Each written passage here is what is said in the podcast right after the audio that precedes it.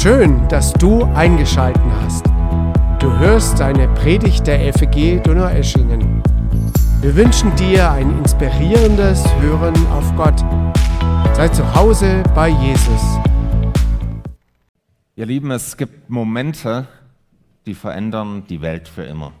Es gibt Momente, die stellen das persönliche Leben komplett auf den Kopf. Vielleicht habt ihr hier ein paar Szenen schon vor euch. In Filmen ist es der Beginn eines epischen Abenteuers oder in Liebesfilmen die große Liebe oder eine weltzerstörende kosmische Katastrophe. In der Realität sieht es oft dann nochmal etwas anders aus. Im negativen Sinn sind es Krankheitsdiagnosen, die ganz plötzlich auftreten, ein Todesfall oder ein Krieg. Im positiven Sinn kann es zum Beispiel ein positiver Schwangerschaftstest sein oder der Millionengewinn im Lotto, die unerwartete große Liebe, die kommt und man ist auf Wolke 7 oder was es auch alles für Wolken da gibt, oder die erste große Begegnung mit Gott. Nach all dem ist das Leben nicht mehr, wie es davor war. Alles ist danach anders. Und ihr wisst, wir haben jetzt zwei Wochen noch. Zwei Wochen, in denen ihr beruflich total im Stress seid, vielleicht in der Schule Klausuren, die noch anstehen oder die zu korrigieren sind, wenn man Lehrer ist, im Studium, auf der Arbeit, Stress ohne Ende. Und bei den anderen ist vielleicht so die Vorfreude da, das Entgegenfiebern auf Weihnachten. Ihr seht, dass nur noch zwei Kerzen übrig sind und dass bei der vierte schon Heiligabend ist. Die Vorfreude ist da auf das Fest, das kommen wird. Bei manchen ist das, sind es die Geschenke, bei anderen das Fest mit der Familie. Aber in dem ganzen Strudel hinein von Verpflichtungen, Klassenarbeiten wollen wir jetzt ein Fenster öffnen. Wir wollen ein Fenster in die Geschichte öffnen wir wollen uns schauen, was uns da entgegenkommt, in unser Leben hinein. Wir wollen sehen, was Weihnachten mit uns zu tun hat. Wir wollen schauen, was diese Geschichte mit uns, die mit uns zusammenhängt. Und was uns da entgegenweht, ist kein Glühweinduft, wie jetzt beim Weihnachtsmarkt in Donaueschingen. Es ist auch keine Plätzchenstimmung, kein prasselnder, kein prasselndes Kaminfeuer, keine familiäre Partystimmung. Der Startpunkt ist auch nicht Heiligabend, wann auch immer genau Heiligabend damals war, sondern sagen wir circa neun Monate davor bei Maria. Während sie bei unseren katholischen Freunden eine recht zentrale Rolle spielt, ist Maria bei uns Protestanten manchmal schon fast so vergessen, ignoriert. Also gut, bei der Jungfrauengeburt finden wir sie wichtig, aber sonst, naja. Und um diese besondere Frau soll es heute gehen. Wir wollen uns heute wirklich auf diese Frau konzentrieren und schauen, was können wir von Maria lernen. Wir werden uns die Frau anschauen, wie sich ihre Welt plötzlich aufgehört hat zu drehen, wie ihre Welt plötzlich aus den Fugen war, dauerhaft wie ihre Vorfreude auf eine Hochzeit plötzlich getrübt wurde durch Ungewissheit, wie Schrecken und Angst kamen. Wird mein Verlobter mich vielleicht verlassen, wenn er das mitbekommt? Wie wird er reagieren? Es geht aber auch um Zweifel und um Glauben. Es geht um Mut und um äh, die, das Wagnis, mitten in der Unsicherheit, sich auf Gott zu verlassen. Es geht um eine Frau aus einfachen Verhältnissen, die Gott aber unendlich nah war, die so zu einem Vorbild für uns alle wird. Und zu dieser Frau, die wir Protestanten gern übersehen, werden wir heute mehr hören. Der Bibeltext dazu, der steht im Lukas-Evangelium, Lukas 1, wir lesen die Verse 26 bis 38. Und wenn du deine Bibel dabei hast, kannst du gern aufschlagen oder du schaust hier vorne mit. Dort steht, als Maria, nee, sorry, als Elisabeth im sechsten Monat schwanger war, sandte Gott den Engel Gabriel zu einer unverheirateten jungen Frau, die in Nazareth, einer Stadt in Galiläa, wohnte. Sie hieß Maria und war mit Josef, einem Mann aus dem Hause Davids, verlobt. Maria war noch unberührt. Sei gegrüßt. Dir ist eine hohe Gnade zuteil geworden, sagte Gabriel zu ihr, als er hereinkam. Der Herr ist mit dir. Maria erschrak zutiefst, als sie so angesprochen wurde und fragte sich, was dieser Gruß zu bedeuten habe. Da sagte der Engel zu ihr, du brauchst dich nicht zu fürchten, Maria, denn du hast Gnade bei Gott gefunden. Du wirst schwanger werden und einen Sohn zur Welt bringen, den sollst du den Namen Jesus geben. Er wird groß sein und wird Sohn des Höchsten genannt werden. Gott, der Herr, wird ihm den Thron seines Stammvaters David geben. Er wird für immer über die Nachkommen Jakobs herrschen und seine Herrschaft wird niemals aufhören. Wie soll das zugehen? fragte Maria den Engel. Ich bin doch noch gar nicht verheiratet. Er gab ihr zur Antwort, der Heilige Geist wird über dich kommen und die Kraft des Höchsten wird dich überschatten. Deshalb wird das Kind, das du zur Welt bringst, heilig sein und Gottes Sohn genannt werden. Und er fügte hinzu, auch Elisabeth, deine Verwandte, ist schwanger und wird noch in ihrem Alter einen Sohn bekommen. Von ihr hieß es doch, sie sei unfruchtbar und jetzt ist sie im sechsten Monat. Denn für Gott ist nichts unmöglich. Da sagte Maria, ich bin die Dienerin des Herrn. Wie du gesagt hast, soll mit mir geschehen. Hierauf verließ sie der Engel. Wenn wir uns das jetzt wirklich mal so bildlich vorstellen, also wie so real im Kino, dass mal so diese ganze Szene vor sich hat, da wird man erstmal eine Stecknadel fallen hören. Das ist etwas, womit keiner rechnet. Maria, die war eine von vielen Millionen. Vielleicht eine 17-, 18-jährige Frau. In dem Alter war es dann üblich in der damaligen jüdischen Community, dass man geheiratet hat. Also das war ein junger Erwachsener, für den das Leben noch gestanden hat.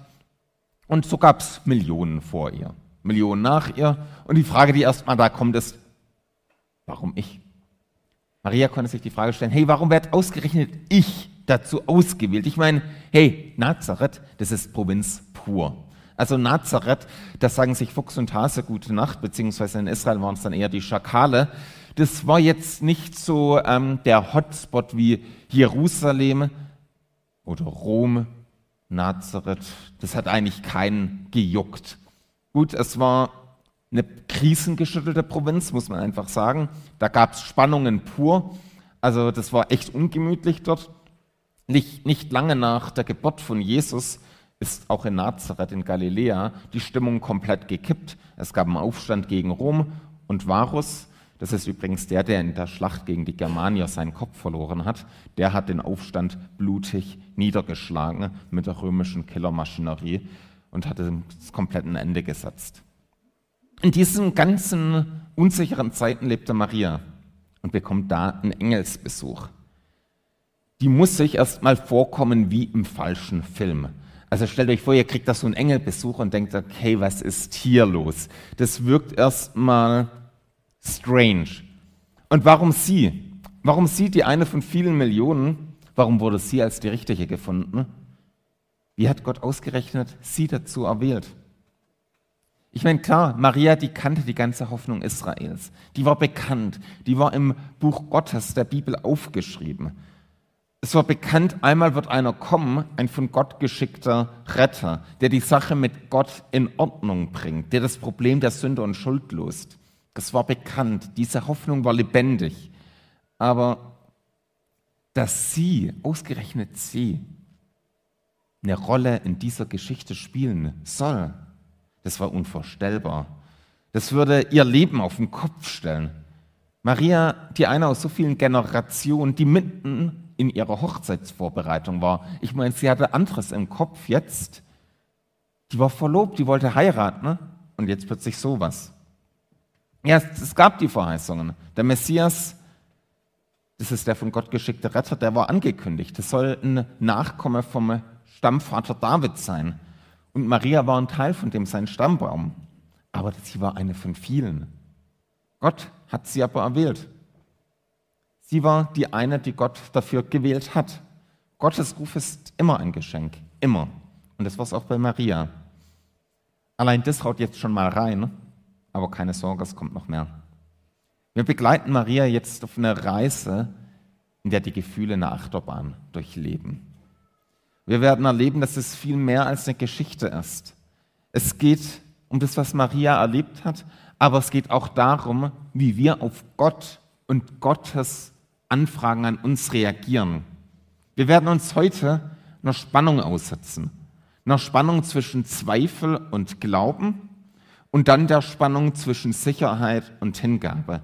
Spannungen, in denen wir immer wieder stehen.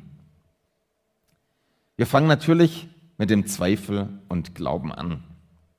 Wenn du heute an nichts Besonderes denkst, allein zum Beispiel dann in deinem Arbeitszimmer sitzt oder wo auch immer du mal dich aufhältst und alleine bist und da kommt eine Gestalt wie aus dem Nichts rein. Engel-like. Du würdest erstmal einen bestimmten Schock bekommen. Du würdest erstmal dich umschauen und denken, hey, was geht hier ab? Also wenn ich in meinem Büro sitze und das passieren wird, würde ich über die Regale schauen und schauen, ob da irgendjemand eine versteckte Kamera aufgestellt hat und ob irgendjemand, der sich besonders witzig fand, mich bei der Sendung Verstehen Sie Spaß angemeldet hat und so etwas in der Art. Also bevor ihr falsche Gedanken kommt, macht das ja nicht. Aber das wäre das, was mir erstmal durch den Kopf gehen würde. So könnt ihr es euch auch mit Maria vorstellen. Der Schock wurde auch nicht besser bei ihr, nachdem der Engel angefangen hat zu reden. Also Engel sind besondere Boten Gottes, in dem Fall kein menschliches Wesen, sondern ein Wesen, das Gott geschickt hat. Er sagt der Verlobten Maria, hey, du bekommst ein Kind, nenn ihn Jesus. Er wird der versprochene Messias sein und für immer in alle Ewigkeit reagieren, regieren. Und wie reagiert Maria? Sagt sie, ach ja, damit habe ich gerechnet. Alles klar, easy going, steht ja schon so im Alten Testament. Ja gut, dann bin's halt ich. Passt? Ja, ja, machen wir. Nee. Maria reagiert, reagiert völlig menschlich. Sie hört das Unglaubliche und reagiert mit Zweifel. Maria reagiert nicht mit einfach einem blinden Glauben. Maria reagiert nicht mit einem einfach blinden Gehorsam. Sie sagt erstmal, ähm, okay, ähm, wie soll das bitte gehen? Sie sagt, hey, ich bin noch gar nicht verheiratet. Da wird es schwer mit einer Schwangerschaft, wenn man nicht Sex hat. Wir haben ja heute oft so das Denken, okay, wir heute sind aufgeklärt. Wir wissen alles und damals, die Leute waren halt so ein bisschen hinter Mond, die waren nicht ganz so intelligent, die waren naiv. Aber so ganz genau stimmt es nicht. Eigentlich genau gesagt gar nicht. Maria wusste sehr genau, Schwanger wird man nicht, wenn man davor einfach zu viel Gemüse isst. Auch nicht davon, dass man irgendwie Aerosole durch die Luft einatmet, die zufälligerweise falsch sind oder ein, wie so ein Virus in manchen Zeiten früher, ähm, sondern da braucht schon etwas mehr. N.T. Wright hat es recht prägnant auf den Punkt gebracht. Er schreibt in seinem Kommentar zum Lukasevangelium, lassen Sie uns mit dem Offensichtlichen beginnen. Die Geschichte macht klar, dass Jesus im Bauch Marias, in Marias Bauch gezeugt wurde, noch bevor sie jemals sexuellen Verkehr hatte. Viele heutige Menschen halten dies für unmöglich. Sie denken oft, dass diese Schwierigkeit erst in der modernen Zeit auftaucht, weil wir heute so viel Überzeugung und Geburt wissen. Das stimmt so nicht. Die Menschen im Altertum wussten zwar nichts über X-Chromosome und Y-Chromosome, aber sie wussten genauso gut wie wir, dass Babys das Ergebnis von Geschlechtsverkehr sind und dass Frauen, die behaupten, anderweitig schwanger geworden zu sein, vermutlich versuchten, ein moralisches und gesellschaftliches Vergehen zu vertuschen. Also die Leute waren damals nicht dumm. Die wussten, wie Kinder entstehen. Also das wusste der Josef, das wusste die Maria, das wussten alle. Und wenn da jemand schon damals die Jungfrauengeburt gehört hat, die haben alle das Gleiche gedacht erstmal, was wir heute denken. Für uns heute ist das ein Wunder, für die damals war es aber ein genauso großes Wunder. Die Leute damals lebten nicht hinter den Mond. Und das war der Grund, warum Maria erstmal zum Engel sagt, hey, was, was geht? Wie soll das funktionieren? Die hinterfragt die Aussage des Engels. Für sie war das nicht logisch, wie für uns auch nicht. Sie wusste, ohne Sex keine Schwangerschaft. Und das machte sie dem Engel klar. Es war jenseits von ihrer Vorstellungskraft. Und Maria äußerte ihre Zweifel deutlich. Zweifel sind beim Glauben keine Tragödie. Zweifel sind im Glauben nicht schlimm. Zweifel dürfen geäußert werden und Gott ist nicht beleidigt, wenn wir ihm sagen, hey, ich zweifle daran, ich komme damit nicht klar, ich habe da mehr Fragen. Maria ist uns ein Vorbild im, ich sag mal, richtig Zweifeln. Sie zweifelt nicht erstmal einfach um des Zweifeln willens. Also sie tritt jetzt nicht auf und sagt, okay, ich bin dagegen, ich will es nicht glauben, kann nicht sein. Nö. Sondern ihr Zweifel ist eine Frage nach mehr Informationen. Sie will Erklärungen haben. Sie hat nicht die Vorentscheidung, dass Gott etwas nicht kann, offen mit ihren Fragen um und formuliert sie. Und das ist das, was der richtige Umgang ist. Dadurch konnte sie Antworten finden, dadurch konnte sie Gott besonders erleben. Marias Zweifel ist offen für Gottes Antwort. Und das ist ein guter Zweifel, der offen ist für Gottes Antworten. Also, wie geht jetzt Maria mit ihren Zweifeln um? Maria fragt nach mehr Informationen. Solche Zweifel müssen ausgesprochen werden. Übrigens, deine Zweifel die dürfen ausgesprochen werden. Es gibt Raum für die Zweifel. Lee Strobel, das ist, war ein amerikanischer Journalist, der Atheist war und der ist dann auf einer längeren Reise Christ geworden. Seine Frau hat sich bekehrt. Er wollte das Christentum widerlegen, hat da angefangen zu recherchieren. Am Ende war er selber Christ und er hat danach mehrere Bücher geschrieben. Und er schreibt über Zweifel. Wenn wir unseren Zweifel unterdrücken, geben wir ihnen unbewusst noch mehr Macht über uns. Wenn wir sie dagegen an die Oberfläche dringen lassen, ist es erstaunlich, wie sehr ihre Macht über uns schwindet. Und damit die Frage für uns heute. Wie geht es bei dir?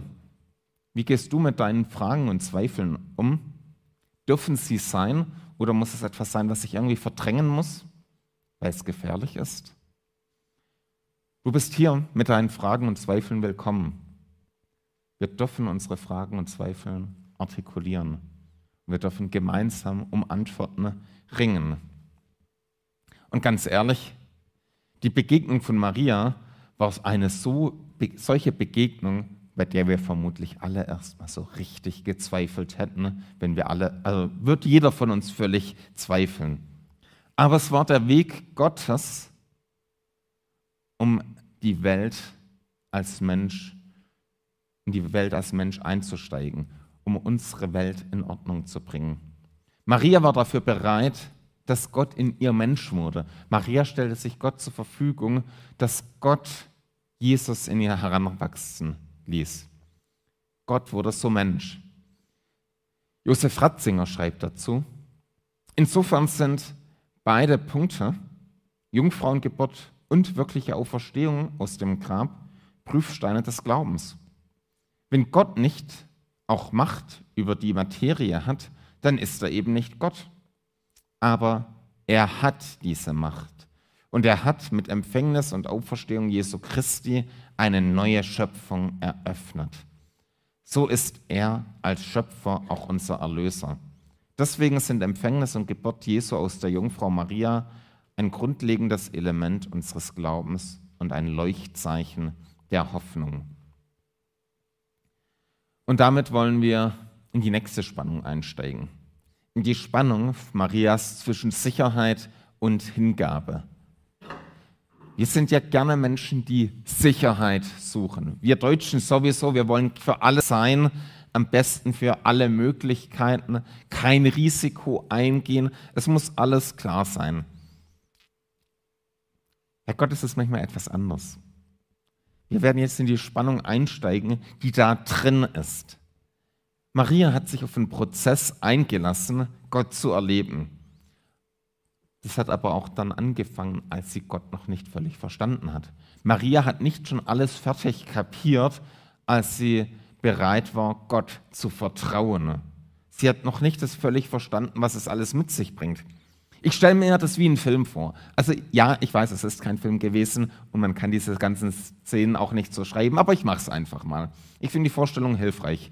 Maria bekommt die Frage vom Engel gestellt und die Szene wechselt und geht in ihren Kopf rein. Da kommt plötzlich die Überlegung, die ganze. Im Hintergrund läuft das Lied Mary Did You Know ab und sie fängt an, das alles zu überlegen, sich vorzustellen, was alles passieren wird. In ihrem Kopf sind die ganzen Fragen. Maria, ahnst du, was da alles auf dich zukommt? Hast du eine Ahnung davon, dass es der wahre König ist, der durch dich geboren wird? Dass es Gott in Person ist, den du auf die Welt bringst?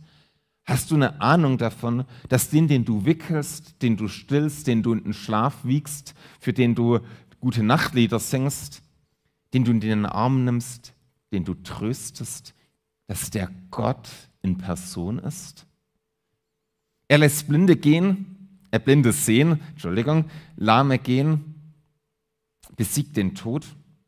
Er wird der Retter sein, auch dein Retter, der für die Sünden der Welt und auch deine Maria ans Kreuz geht?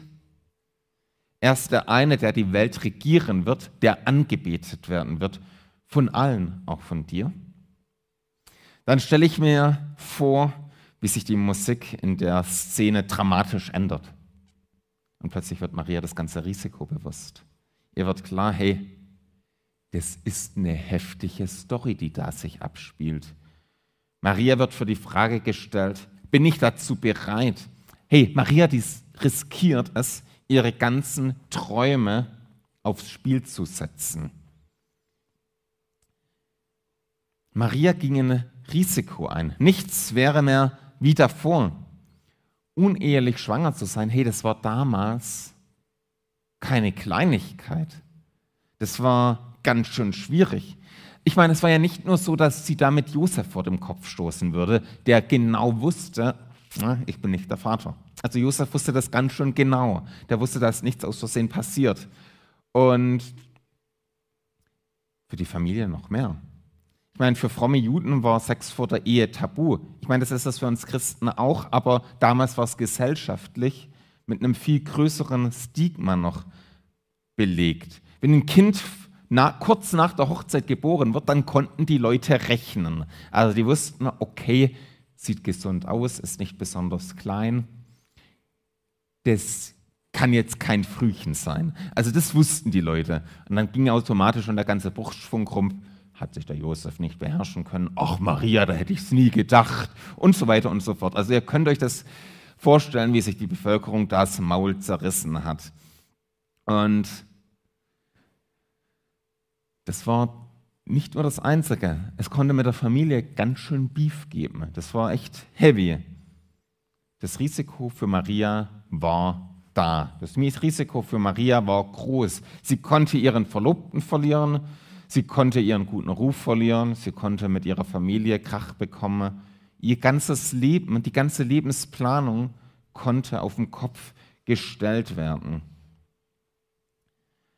Aber mit all diesen Fragen stelle ich mir jetzt vor, wie diese Musik zu Ende geht in dem Film und Maria dasteht und sagt, ich bin die Dienerin des Herrn, was du gesagt hast, soll an mir geschehen. Das war die Antwort von Maria auf den Engel.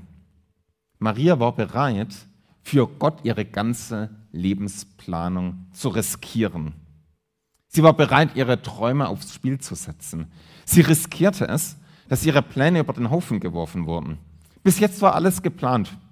Hochzeit in ein paar Monaten, dann irgendwann ein paar süße Kinder, später irgendwann ein paar nette Enkelchen und irgendwann stirbt man dann.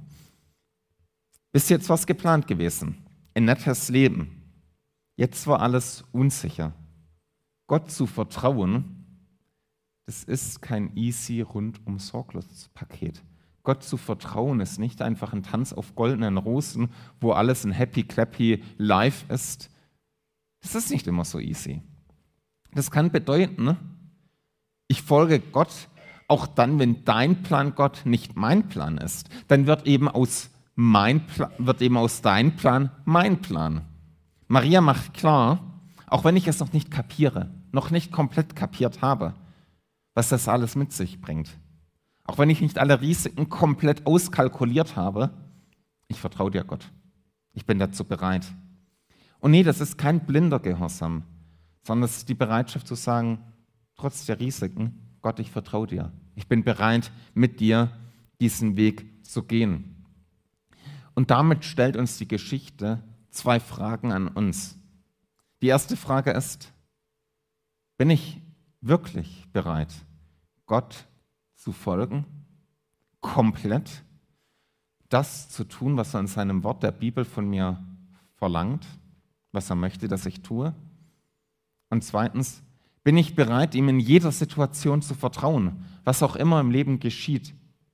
Hey, und wenn alles im Leben easy ist, kann man leichter zu Ja sagen.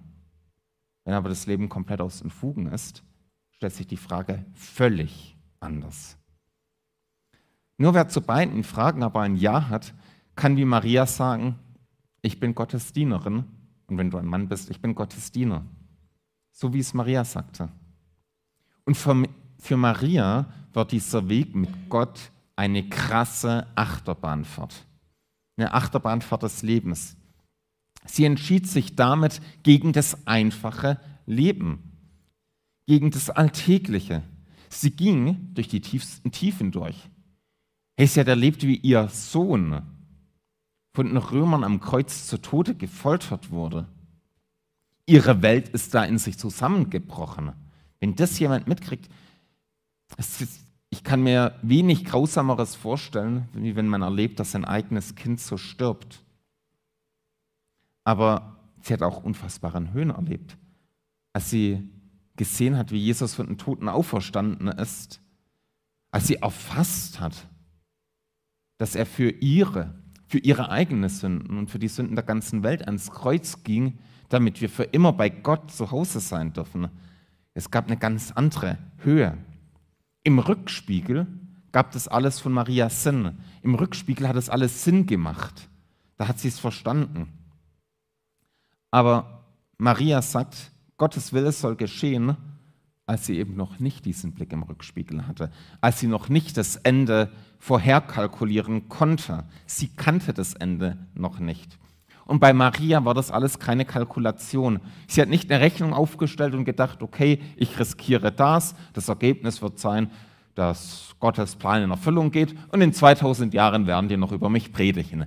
Das war nicht Marias Kalkulation. Die hatte davon keinen Plan, dass man noch in 2000 Jahren an sie denkt. Sie hat vielmehr Gott vertraut. Sie lebte das, was die Bibel in Matthäus 23, 12 zum Beispiel beschreibt. Wer sich selbst erhöht, wird erniedrigt werden. Wer sich selbst erniedrigt, wird erhöht werden. Maria hat sich erniedrigt, indem sie die Verachtung der Gesellschaft riskiert hat. Sie nahm sie in Kauf für die außereheliche Schwangerschaft, die sie mit sich bringen konnte. Sie war dazu bereit, weil sie zum demütigen Dienst an Gott bereit war. Sie setzte alles auf die Karte Gottes und riskierte ihre Zukunft. In Matthäus 16, 25 heißt es, denn wer sein Leben retten will, wird es verlieren. Wer aber sein Leben verliert, um meinetwillen, wird es finden. Und diese Bereitschaft lebte Maria vor. Sie war bereit, alles zu verlieren für Gott und hat damit alles am Ende gewonnen. Und die Frage an uns ist, wie machen wir es mit Gott? Geben wir ihm unser Leben ganz auch dann, wenn wir das ganze Ende noch nicht absehen können? Oder haben wir die Berechnungen im Hinterkopf? Bin ich nur bereit, dann Gott zu folgen, wenn es vielversprechend wirkt? Wenn ich irgendwie dann überlege, okay, wenn ich da mit Gott lebe, dann bekomme ich eine Gehaltserhöhung, dann geht mein Leben alles easy, dann habe ich äh, irgendwann einen besonderen Segensfaktor, ein glückliches Leben, einen perfekten Ehepartner, die Erfüllung aller Träume, die ich jemals gehabt habe. Maria lebt uns vor, Gott zu vertrauen, wenn die Zukunft völlig unsicher ist. Sie zeigt uns, wie wir Gott an erster Stelle kommen. Zum Schluss, zum Ende der Predigt, mit dieser Spannung von Zweifel und Glauben, von Sicherheit und Hingabe, damit startet Weihnachten. Damit startet die ganze Weihnachtsgeschichte. Gott wurde Mensch.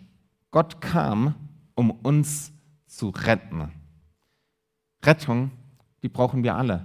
Ich brauche Rettung, du brauchst Rettung, Maria hat Rettung gebraucht. Jeder Mensch braucht Rettung. Wir alle brauchen ne, die Vergebung unserer Schuld, für die Jesus am Kreuz gestorben ist. Nur Gott konnte in Jesus das tun. Ne? Nur Gott konnte in Jesus dieses Schuldproblem lösen. Und nur durch die Geschichte, die an Weihnachten begann, können wir einmal zu Hause bei Jesus sein. Die Frage an dich ist, bist du schon zu diesem Gott gekommen? Hast du von diesem Gott schon Vergebung angenommen? Hat er dich gerettet? Die weitere Frage ist, bist du bereit, Jesus deine ganzen Kämpfe, deine Zweifel zu bringen und offen damit umzugehen? Jesus verachtet dich nicht. Jesus denkt nicht, ach der Johannes, der zweifelt schon wieder. Jesus wird dich vielmehr mit offenen Armen begrüßen und sagen, super, dass du mit deinen ganzen Fragen und Zweifeln zu mir kommst. Du bist damit willkommen. Komm, wir reden drüber. Bin ich bereit, Vertrauen zu lernen? Bist du bereit, Sicherheiten hinter dir zu lassen und dich ganz Gott hinzugeben? Ich wünsche dir, ich wünsche uns, dass wir hier Maria als ein Vorbild erleben, als ein Vorbild, den Weg mit Gott ganz zu gehen, dass wir darüber staunen, wie groß Gott ist. Möge Gott uns anhand von diesem Beispiel und diesem Vorbild segnen. Amen.